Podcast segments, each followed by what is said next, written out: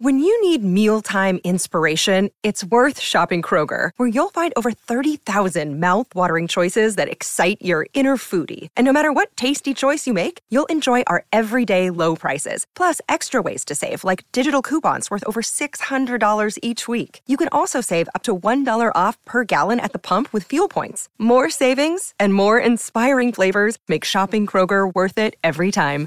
Kroger, fresh for everyone. Fuel restrictions apply. This episode is brought to you by Reese's Peanut Butter Cups. In breaking news, leading scientists worldwide are conducting experiments to determine if Reese's Peanut Butter Cups are the perfect combination of peanut butter and chocolate. However, it appears the study was inconclusive, as the scientists couldn't help but eat all the Reese's. Because when you want something sweet, you can't do better than Reese's. Find Reese's now at a store near you. Look, Bumble knows you're exhausted by dating. All the must not take yourself too seriously and 6 1 since that matters. And what do I even say other than hey? well, that's why they're introducing an all new Bumble with exciting features to make compatibility easier, starting the chat better, and dating safer. They've changed, so you don't have to. Download the new Bumble now. Hola, esto es New Books Network en español. Bienvenidos a un nuevo episodio de New Books Network en español. Soy Isabel Machado y hoy tengo el placer enorme de platicar con Dr. Miguel Valerio sobre Sovereign Joy, Afro-Mexican Kings and Queens, 1539 a 1640, publicado por Cambridge University Press en 2022. Antes de empezar, dos avisos. Uno es que tal vez ya lo notaron por mi acento, soy brasileña, así que disculpas de antemano por cualquier eventual uso de portuñol. El segundo aviso es que esta entrevista también fue grabada en inglés, así que si prefieres escucharla en esta lengua, voy a dejar un enlace para la versión en inglés en la descripción de este episodio. Sovereign Joy explora los performances de reyes y reinas festivas afromexicanas entre 1539 y 1640. Ilustra cómo las primeras personas africanas y afrocriollas en México, el México colonial, transformaron su cultura ancestral en una identidad compartida entre los afromexicanos con un enfoque particular en cómo, a través de su participación en fiestas públicas, expresaron su cultura, su agencia y sus subjetividades, así como redefinieron su condición colonial y posición social. Dr. Miguel Valerio es profesor asistente de español en la Universidad de Washington en St. Louis. Él investiga la diáspora africana en el mundo ibérico y imparte cursos de cultura afrocolonial y literatura y cultura afro-latinoamericana contemporánea. Su investigación se ha concentrado en las hermandades o confradías católicas negras y las prácticas festivas afrocriollas en la América Latina colonial, especialmente en México y Brasil. Su trabajo ha sido publicado en diversas revistas académicas y también es coeditor del libro Indigenous and Black Confraternities in Colonial Latin America, Negotiating Status Through Religious Practices. Miguel, sea muy bienvenido al New Box Network en español. Muchas gracias Isabel, es un placer estar aquí contigo para hablar ah, del libro. Entonces, cuéntanos cómo surgió este libro, o como me gusta decir aquí, cuéntanos la historia de origen de Sovereign Joy. Ah, el libro surgió, eh, creo que fue marzo de 2013 yo estaba tomando una clase que, que daría la persona, que daba la persona que eventualmente dirigiría mi tesis, que era una clase sobre ciudades y fiestas coloniales. Y en ese día nos eh, estábamos leyendo uh, una descripción de una fiesta en México que estudio en el primer capítulo del libro.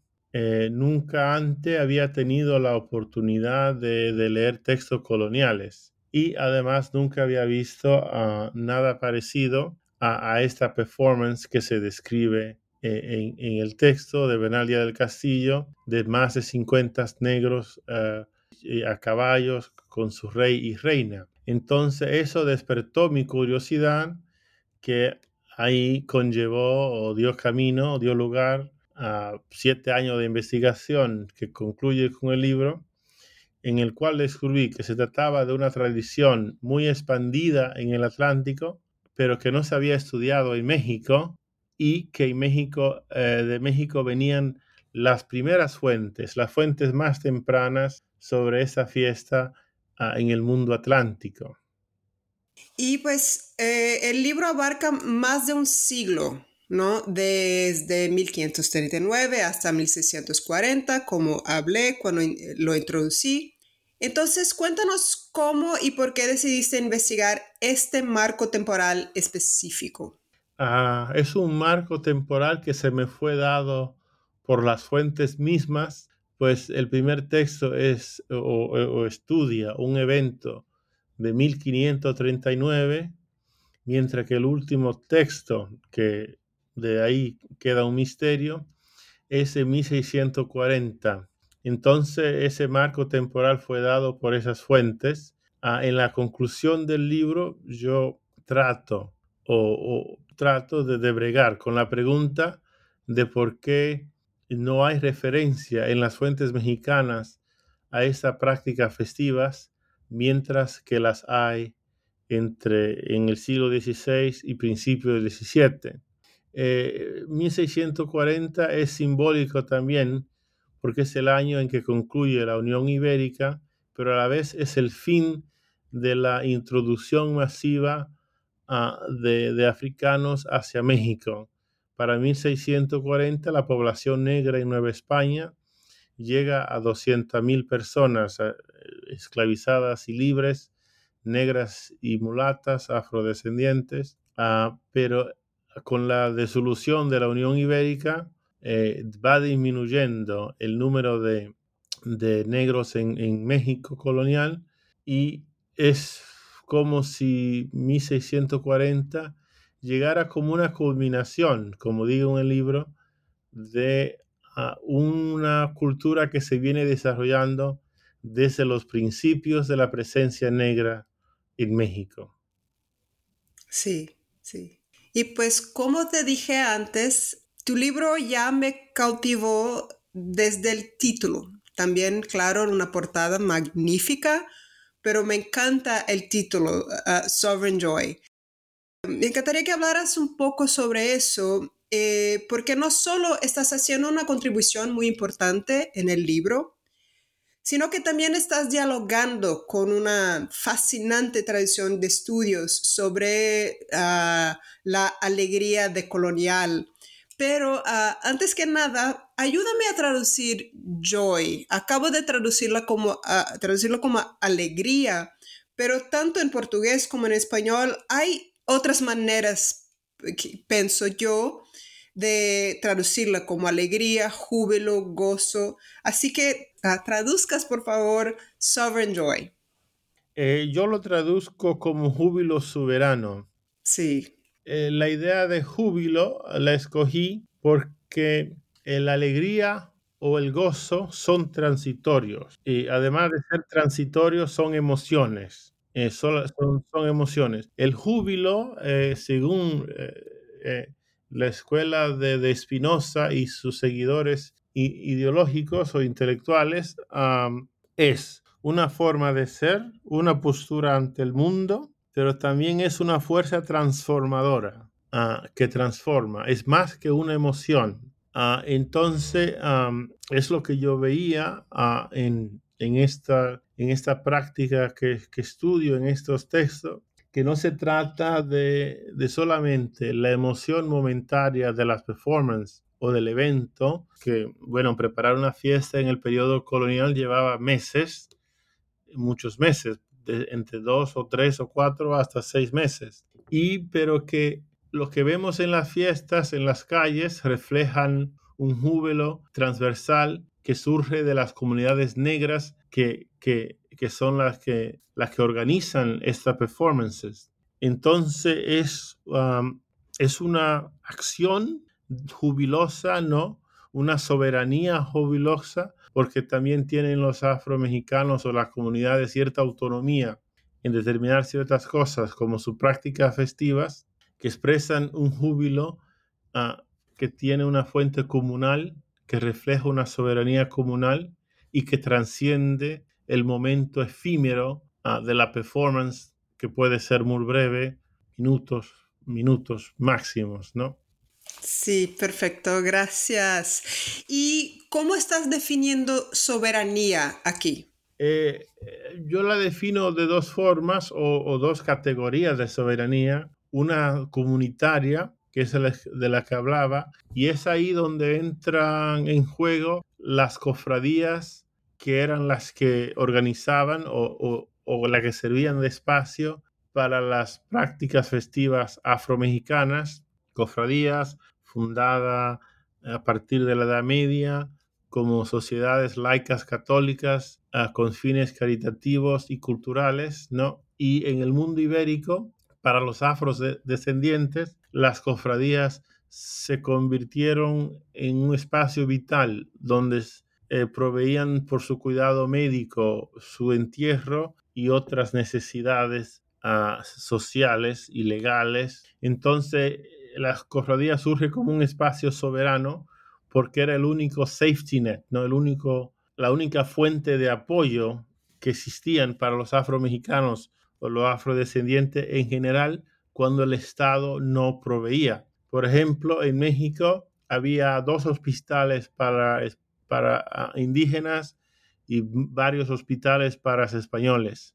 Pero en varias veces que los afromexicanos uh, pidieron al rey que le permitiera fundar hospital. Eh, el rey dijo que sí, pero los virreyes dijeron que no y el rey normalmente hacía lo que los virreyes, los virreyes le dijeran que hiciera, ah, porque los virreyes eran los gobernadores locales. Entonces nunca tuvieron los, los afromexicanos ninguna otra institución que no fuese la cofradía que les sirviera ah, de un lugar, de una fuente de apoyo en varias formas. Entonces está esa, soberanía comunal que se expresa simbólicamente en las performances, lo que yo llamo ah, ah, eh, soberanía discursiva, que es exactamente eh, la, la, frase que yo uso para definirla es lo que nos permitimos decirnos a nosotros mismos sobre nosotros mismos y a los demás, ¿no? Eh, es, una, es una forma narrativa un performance narrativo de una soberanía que es construida en el momento, pero que expresa algo no efímero, sino duradero. Eso. Hay algo que escribes aquí que me marcó mucho, es que eh, tiene que ver también con lo, ah, lo que estoy intentando hacer con mi ah, investigación. Es la idea de que estudiar el júbilo no es olvidar el dolor. ¿Puedes hablar un poco de eso? Sí, es, claro, eh, porque a esto fueron ideas que me vinieron a mí en el verano del 2020 cuando estaba concluyendo el libro en el cual ah, vimos ¿no? Ah, el movimiento, bueno, la violencia continua del Estado contra las vidas negras y la respuesta de las vidas negras importan. Y me recordaron que yo también estaba estudiando algo parecido, pues México fue el único lugar donde las personas negras fueron ah, ejecutadas por el Estado por sus prácticas festivas. Pero eh, nunca dejaron que la violencia sistémica de Estado ah, le llevara a poner fin a sus prácticas festivas, ¿no? Entonces, la resistencia, el júbilo aquí surge como resistencia, ¿no? Una resistencia tanto explícita como implícita, pero uh, continua, ¿no? Y, y, esto es como el júbilo se va ampliando más allá de, de goce o alegría, ¿no? Porque es multifacético y, y, se expresa de esta forma. Y cuando estaba escribiendo un libro sobre prácticas festivas, me encontré con estos actos de violencia del Estado contra las personas negras por sus prácticas festivas. Entonces no podemos de ninguna forma, no, no se nos permite, la historia no nos permite estudiar la experiencia negra sin encontrar una instancia de violencia del Estado. Pero a la vez no podemos, no podemos llevarnos de la historia y solamente estudiar la tristeza. Tenemos que estudiar esos momentos, esas prácticas jubilosas, pero estudiarlas no conlleva ignorar o, disminuir el sufrimiento ah, de, las personas negras a través de la historia, es más bien reivindicar, yo lo veo, su humanidad, ¿no? Dar constancia de que fueron más que sujetos que sufrieron cierta violencia de Estado o, sistémica o estructural, sino que fueron personas que tuvieron y buscaron el júbilo y a través de él articularon cierta soberanía sobre sus propios cuerpos y sobre, sus propias, sobre su propio ser.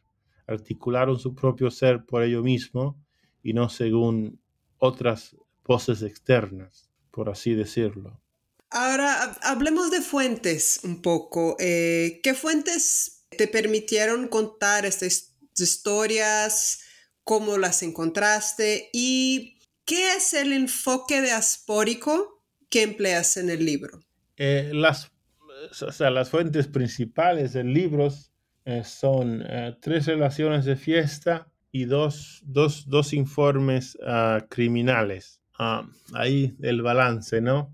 Pero las fuentes mexicanas no, no daban para dar constancia de todo porque en, el caso de Bernalia del Castillo es una oración en el caso de la fiesta que estudio en el capítulo 3, son dos párrafos, tres máximo.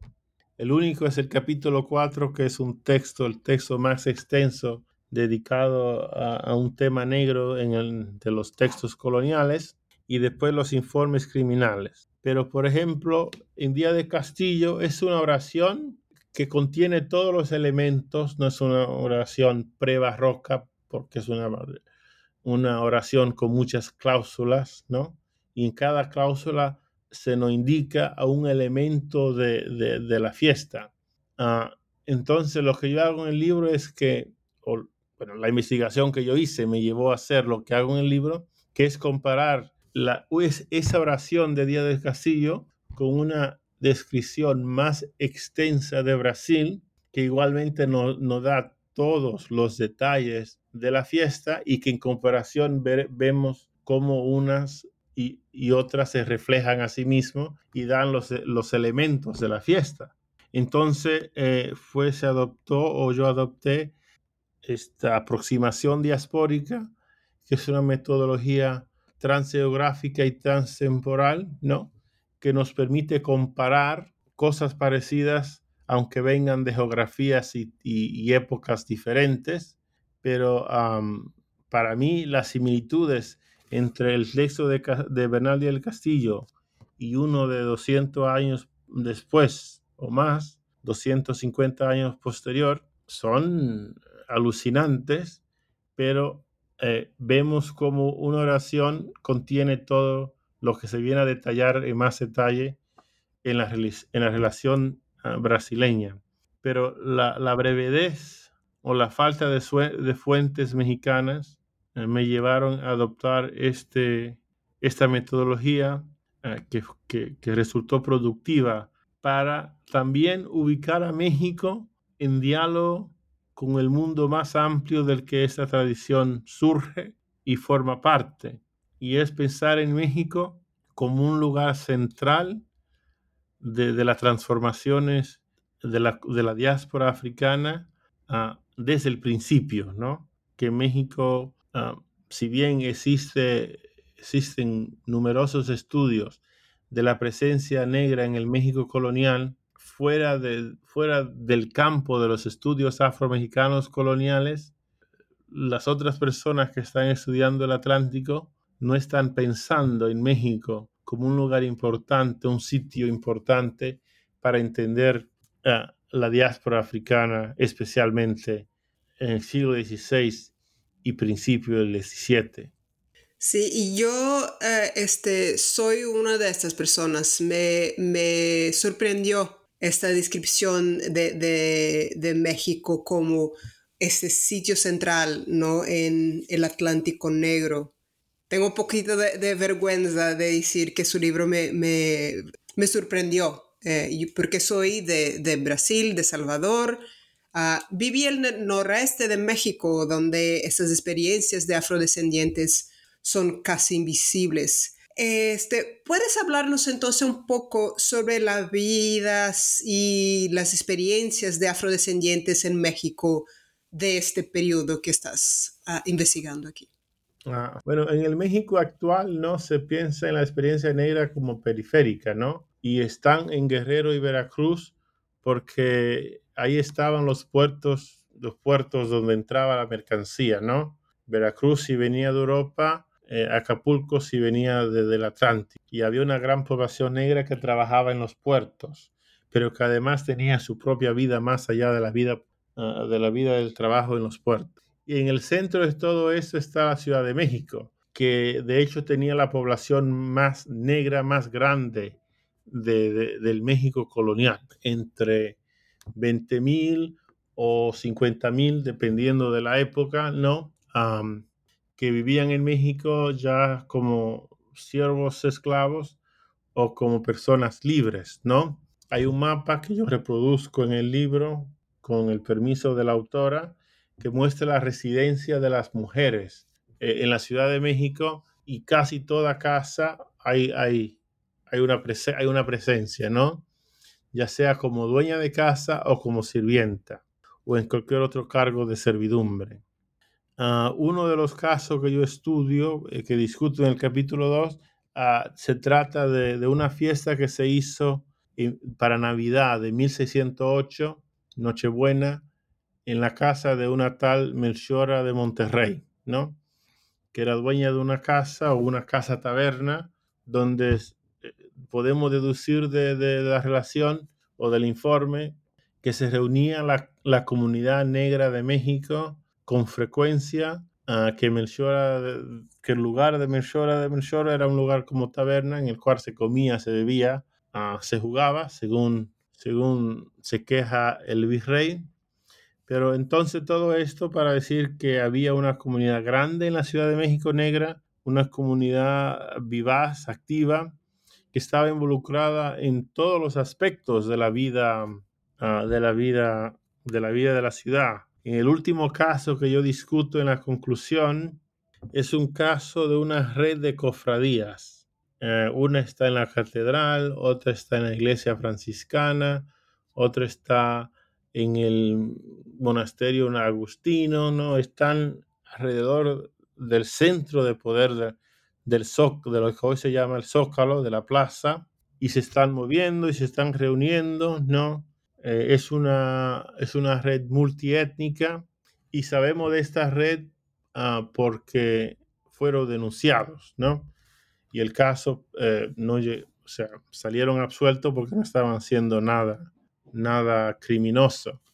Pero sabemos de esta red multiétnica en el que un negro es líder de, esta red espiritual, de cierta forma, ah, en la Ciudad de México, ¿no? Que tenemos ah, también los líderes de las cofradías como líderes de comunidades laicas ah, espirituales, ¿no? Entonces tenemos varios niveles, ¿no? Por un lado, si pensamos en la vida espiritual, eh, las mujeres blancas o las personas blancas y indígenas podían acceder a los rangos eclesiásticos ya como clero o monje, mientras que los negros no podían. Entonces la cofradía eh, le permite ese liderazgo espiritual que también puede ser transportado de los liderazgos espirituales en África.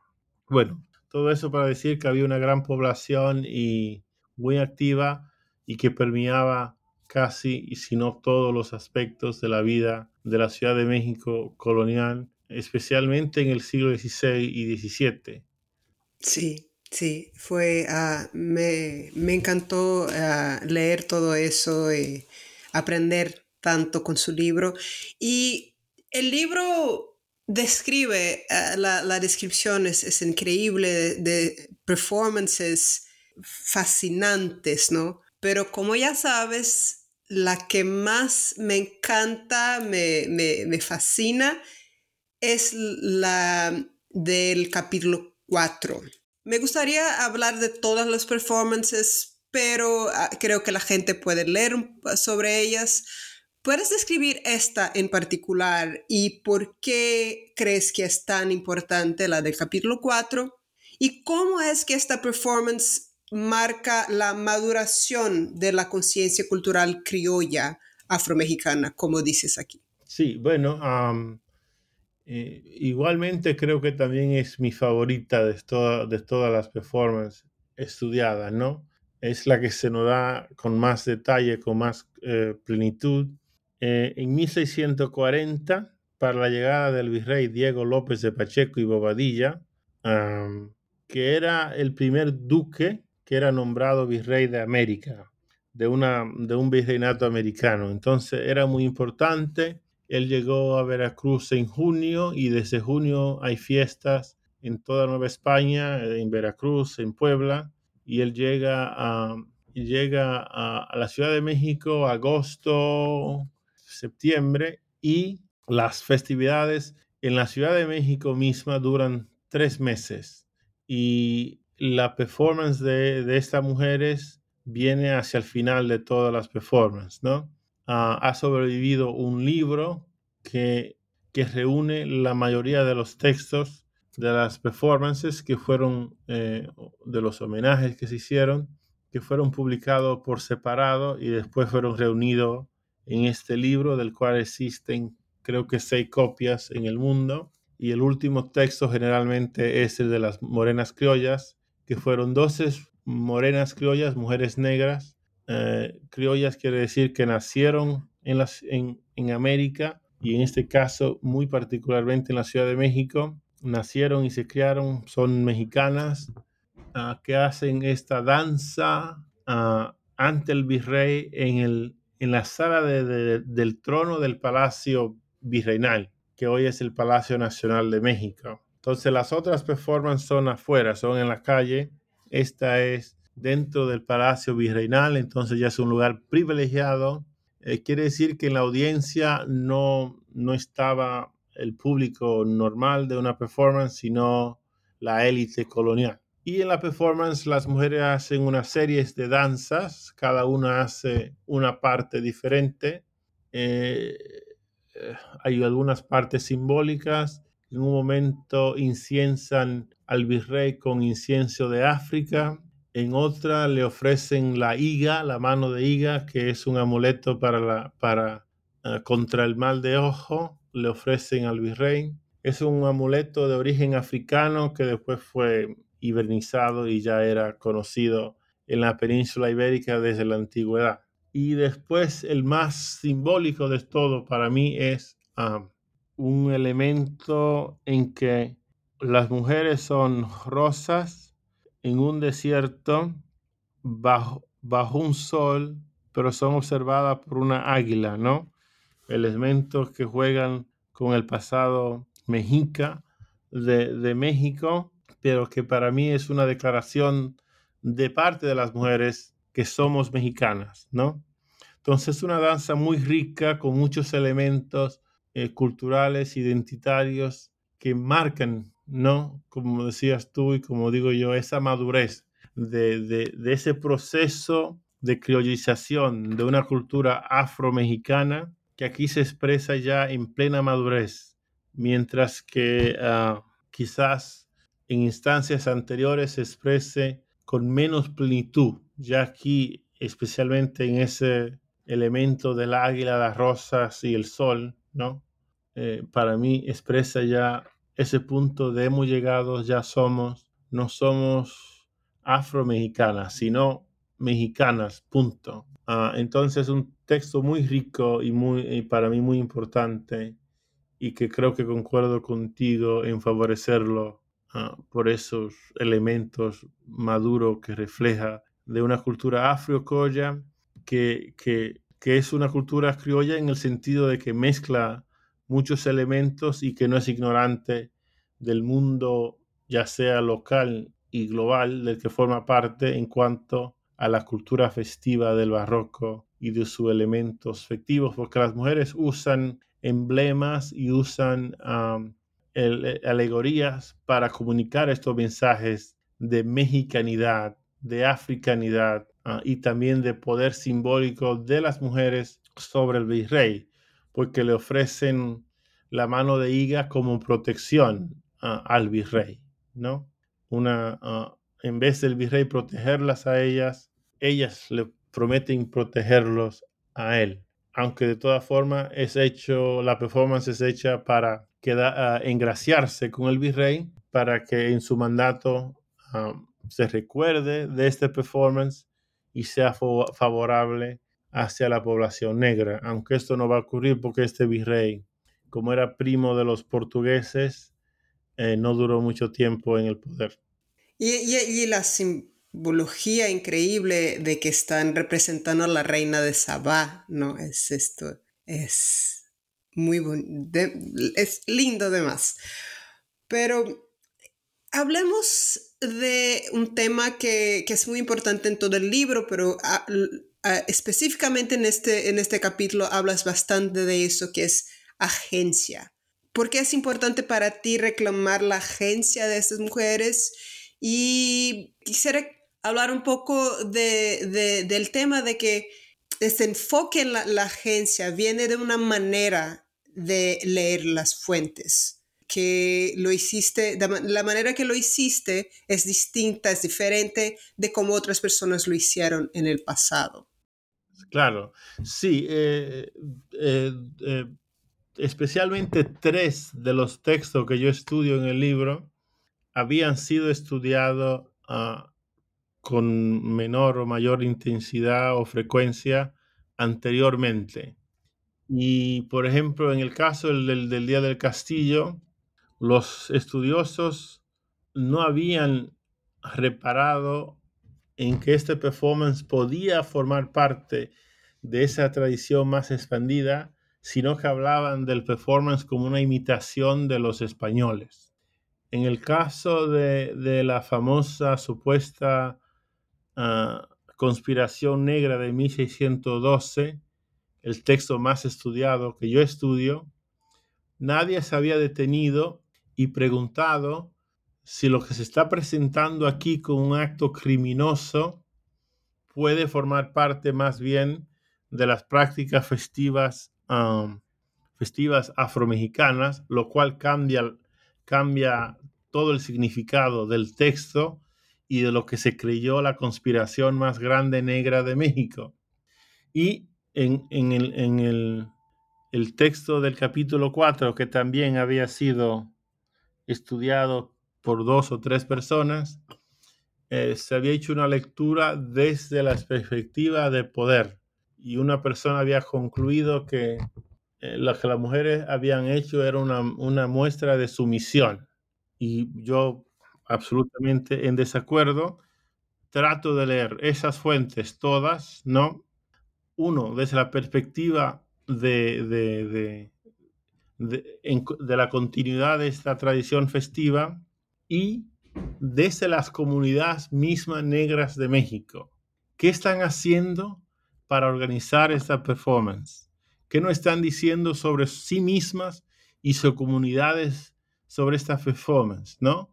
Ello conlleva eh, pensar en el coste del material, en la, en la dificultad o facilidad de, de adquirir el material, en el momento histórico que, puede resaltar el significado de la performance. Eh, la mayoría de las, de las performances que yo estudio vienen después o antes de una acusación de conspiración negra. Entonces siempre está de fondo el miedo antinegro, ¿no? Y todo eso es ver cómo estos grupos pueden, en ese contexto histórico, hacer esta performance de soberanía negra. Y para mí, enfocarme en esa agencia, en el hecho de que son los negros que están organizando y efectuando esta performance con ciertos fines, era una, era una puerta o una ventana o un camino, un conducto hacia las subjetividades que están expresando a través de esa agencia. Y bueno, es por eso que yo me refiero a su libro muchas veces, cuando hablo de él, como un game changer para mí. Este, me cambió mucho la, la manera de pensar en mi propia investigación. Porque, ¿qué pasa, no? Si este, que yo investigo una realeza festiva en sur, sur de Estados Unidos, que muchas veces se, presenta en otras fuentes, en otras interpretaciones, como derivada de la, realeza festiva blanca. Entonces, muchas gracias por eso. Y, pero hablaste un poco de eso cuando hablamos del marco temporal del libro y preguntas en, el, en la conclusión a dónde se fue la corte negra. Entonces, quisiera saber ¿Por qué estas prácticas no han sobrevivido, por lo menos de una manera tan visible en México, como lo han hecho en otras partes de la diáspora? Sí, bueno, es la pregunta con la cual yo trato de lidiar en la conclusión. Eh, posterior a 1640 no hay fuentes mexicanas ah, que no hablen de esto.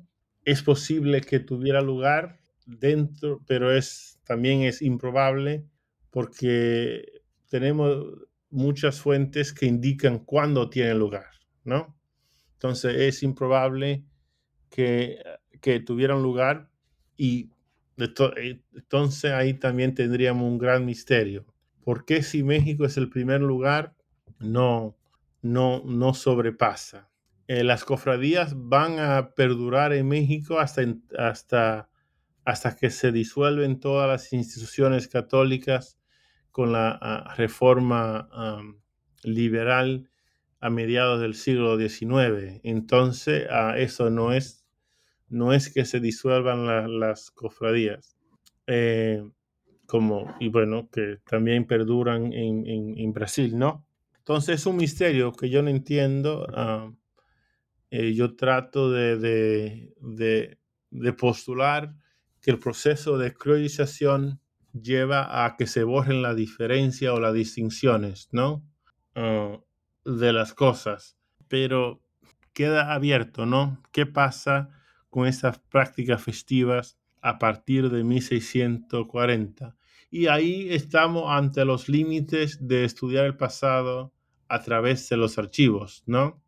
Ah, porque en, especialmente en cuanto a la cultura negra, hay más silencios eh, ya accidentales o, violentos que, que, fuentes que nos hablen, ¿no? Y de ninguna forma tenemos nada en la voz de las personas mismas, ¿no? A menos que sea eh, un, caso de la Inquisición o un juzgado, que no tenemos en cuanto a las prácticas festivas uh, afromexicanas, no tenemos nada posterior a 1640. Entonces el libro pues cierra con ese misterio. Ojalá que alguien encuentre una fuente y me pruebe equivocado, pero lo dudo. Sí. Y pues antes de irnos, ¿puedes compartir con nosotros eh, eh, en qué proyectos estás trabajando ahorita? ¿Qué estás haciendo? Sé que estás de viaje de investigación, ¿no? Sí, bueno, estoy aquí en Río en mi último viaje de investigación para este proyecto antes de sentarme a, escribirlo. Es más o menos, eh, estoy mirando por un lado las iglesias que las cofradías construyeron en Brasil, porque fue el único lugar donde las cofradías pudieron construir sus propias iglesias, más de 30, y que aún perduran. Entonces, mirando esa iglesia como archivo y lo que significaba tener su propio espacio, ¿no?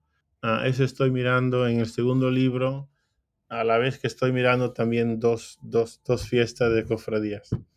Y, o sea, tengo muchos, muchos, muchas ah, cosas en la bandeja, uh, pero en cuanto a proyectos grandes, no está este libro y bueno, el proyecto que tenemos eh, con la revista que editas tú, que es sobre ah, el, el, júbilo, ¿no? Mirando el júbilo de colonial y que ya es un campo que está creciendo y llevo ya más de un año en conversación con varios colegas ah, para organizar un número de esta revista uh, sobre las prácticas de júbilo de colonial, el júbilo de colonial como sujeto de estudio eh, práctica pedagógica jubilosa de coloniales. Y bueno, en eso, en eso estoy, entre otras cosas. Sí, sí. Bueno, gracias por hablar de eso y la gente que nos escucha, si alguien está trabajando con algo que tenga que ver con el júbilo de colonial, eh, si les interesa enviarnos algo, eh, es para el Journal of Festive Studies pues ahí estamos, búscanos y también en, el website del Journal of Festive Studies o en las redes, ahí, ahí estaremos con mucho gusto, vamos a, a ver lo que tienen para nosotros. Y pues Miguel, muchísimas gracias por tomarte el tiempo en tu viaje para hablar conmigo otra vez. Y también muchas gracias a la gente que nos escucha. Eh, yo acabo de hablar con el doctor Miguel Valerio sobre Sovereign Joy, Afro-Mexican Kings and Queens, 1539 a 1640, publicado por Cambridge University Press en 2022. Yo soy Isabel Machado. Hasta la próxima.